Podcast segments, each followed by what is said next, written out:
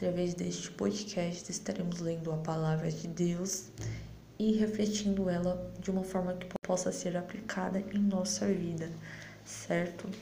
Então, estaremos fazendo isso. Eu espero que a cada dia Deus venha nos ajudar, nos dar direção e que estejamos juntos em Cristo Jesus.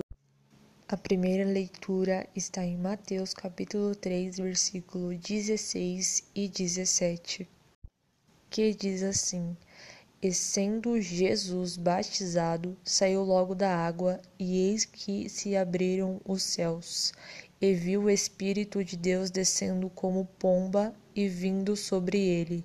E eis que uma voz dos céus dizia: Este é o meu filho amado, em quem me comprazo.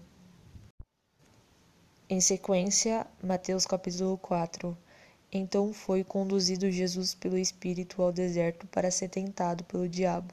Através desses versículos, podemos observar que Jesus ele fora batizado assim como nós e que em seguida ele foi levado ao deserto, onde ele passou por tentações. E logo após Jesus operou milagres e maravilhas. Então, quando Deus se agrada de nossas atitudes e quando do céu ele derrama suas bênçãos, muitas vezes o inimigo se levanta contra nós. Mas eis que é porque o seu coração está em Cristo Jesus.